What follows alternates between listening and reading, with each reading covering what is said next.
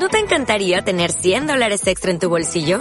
Haz que un experto bilingüe de TurboTax declare tus impuestos para el 31 de marzo y obtén 100 dólares de vuelta al instante.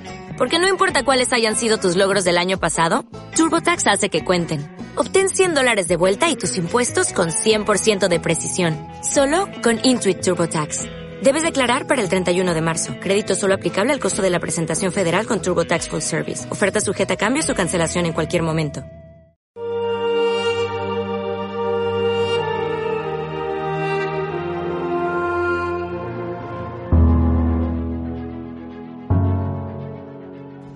Grupo de letrados y fariseos dijeron a Jesús, Maestro, queremos ver un milagro tuyo.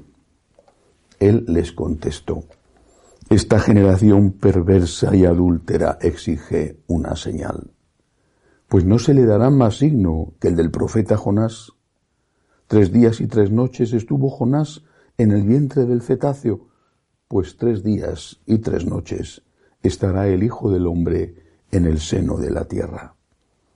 Cuando juzguen a esta generación, los hombres de Nínive se alzarán y harán que la condenen, porque ellos se convirtieron con la predicación de Jonás, y aquí hay uno que es más que Jonás.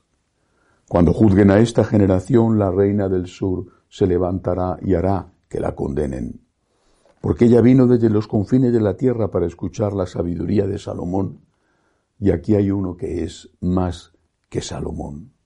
Palabra del Señor. Gloria a ti, Señor Jesús.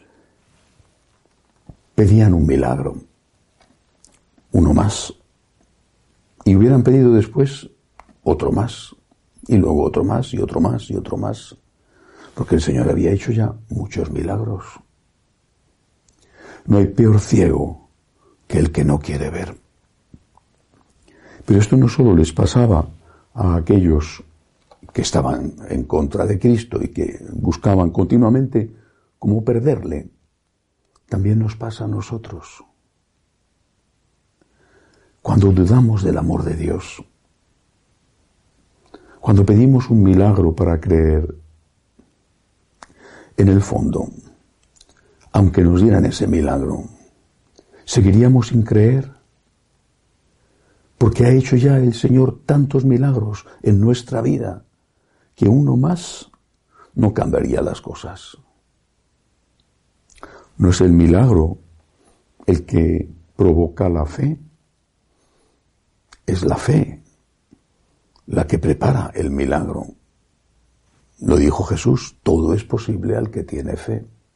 Si tienes fe, entonces se hará lo que pides.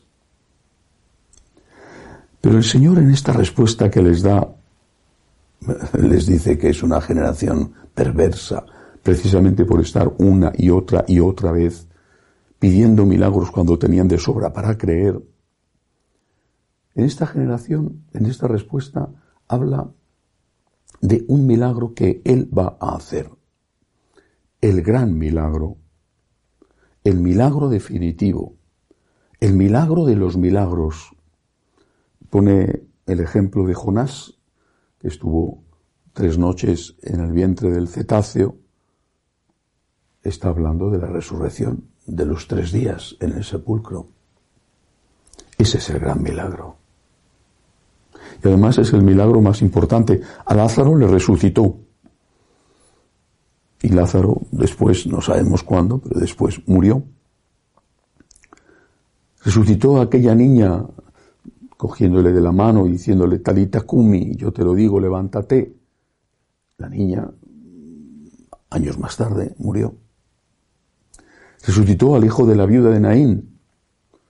Después de un tiempo, los años que fueran, murió. Curó leprosos. Después de un tiempo, murieron o enfermaron de otra cosa. El gran milagro es que Cristo ha resucitado. Es decir, hay vida eterna. Hay vida eterna no porque lo soñemos o lo deseemos en un afán lógico pero infantil de inmortalidad, sino porque Cristo ha resucitado.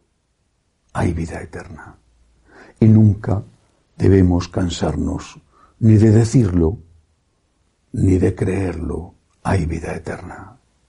Y lo sabemos con certeza porque Cristo ha resucitado. Alguno podrá decir, eso ocurrió hace dos mil años. ¿Cómo sabemos que es verdad? Ocurrió hace dos mil años, es cierto, pero las pirámides de Egipto son más antiguas y sabemos que son verdad.